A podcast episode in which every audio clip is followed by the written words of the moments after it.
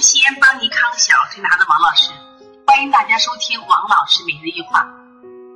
今天我继续分享的是小儿推拿名家张苏芳老师的故事。在上一节的分享中，我们看到了张老师在上海中医学院附属推拿学校学习期间，他们每天都要进行严格的功法手法训练两个小时，寒来暑往，日夜不息。虽然功法手法练习是反复且枯燥的过程，但是他说，正因为这种严格的训练要求，使我掌握了过硬的本领，为以后的工作打下了坚实基础。另外呢，在上学期期间，他们除了学习推拿专业的知识以外，还要学习《内经》《伤寒论》《温病调变》等医术以及中医各家学说。同时，他自己也养成了既读书笔记的习惯，或摘抄，或随记，或有感而发。张老师说，读书笔记是研究中医推拿学的重要资料，既能丰富中医知识，培养中医情绪，对于研究消化各位恩师所说的课程，也有很多可以参考的地方。另外，他后来一九六一年毕业，分配到山东省中医院推拿科工作的时候，又遇到了恩师孙中山先生。孙中山老师身上所具有的品质，又深深的打动了他。他到现在还能时时感受到先生忠厚程度、襟怀坦荡、淡泊名利、学技双美的这个学术人生。就因此，我们要做一个小儿推拿师，不仅要中医的基础理论扎实、手法娴熟，我们还有医者仁心，我们还有大爱。特别是我们面对的人群是小儿。所以，希望我们大家在学习儿推的时候，在传承儿推的时候，我们不仅仅传承的是一个技术，更是一种文化和精神。下来，我们来分享张淑芳老师的学术特色故事。推拿是植根于中医沃土的一门学科，深厚的中医理论是推拿学科发展的源泉。在我推拿临床工作六十年里，愈发体会到中医理论的博大精深。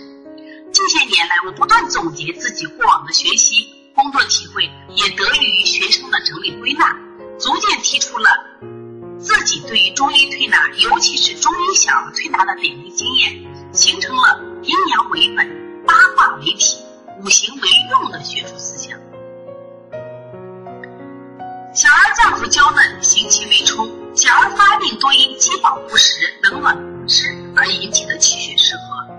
因此，辩证过程中，首先要分清是阴病还是阳病。阳盛则热，阳虚则寒；阴虚则热，阴盛则寒；阳盛则阴病，阴盛则阳病。这是辩证阴阳的总纲。在治疗上，就要阳病治阳，阴病治阴。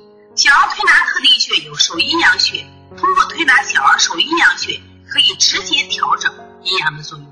除手阴阳穴外，调整局部阴阳的穴位和手法还有分推腹阴阳、分推头阴阳、分推胸阴阳等。这种阴阳变化主要是通过指手法操作要有补泻区别，手法运用过程中力量、频率、方向、时间的变化都会影响最终的补泻效结果。临证施术过程中一定要依据。患儿的病情之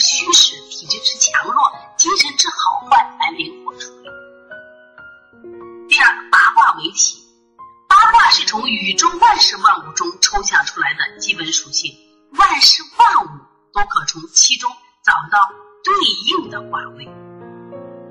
八卦为体具有三层意义：第一，八卦代指一个生命的整体；第二，八卦分为乾、坎、艮。震巽、离、坤对八的卦，代指人体不同的脏腑器官。第三，以八卦穴作为治疗疾病的载体。五行为用，五行就是说的木、火、土、金、水等五类物质及其运动变化。五行为用是要在推拿工作中运用五行的生克规律。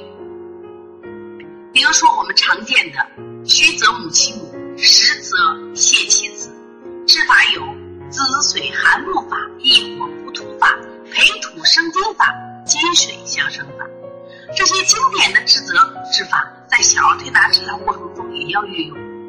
滋水寒木法是指滋肾阴以养肝阴，常用揉二马、揉太溪、推涌泉，滋阴补肾、养血润肝。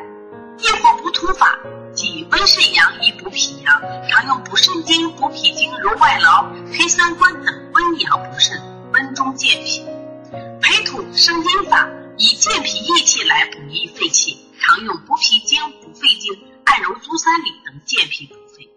金水相生法即滋养肺肾之阴，常用补肾经、揉二马等滋阴润肺。五行相克指的是木、火、土、金、水之间存在着有序的地相克制、制约的关系。它的治则有益强扶弱，治法有益木扶土法、培土治水法、左金平木法和泻南补胃法。益木扶土法即疏肝健脾或平肝和胃，以治疗肝脾不和症，常用清肝经、补脾经、艾钱总粗末等疏肝健脾和胃。培土治水法即健脾利水，以治疗水湿停聚，常用推机门、补脾经、磨中脘等健脾利湿。左金平木法即滋肺阴、清肝火，以治疗肝火患病、犯肺病症，常用平肝清肺、清天河水、按揉阴池等滋阴清热。泻南补北法是指泻心火、补肾水，以治疗心肾不交等病症，常用坎离来回推运等交通心肾。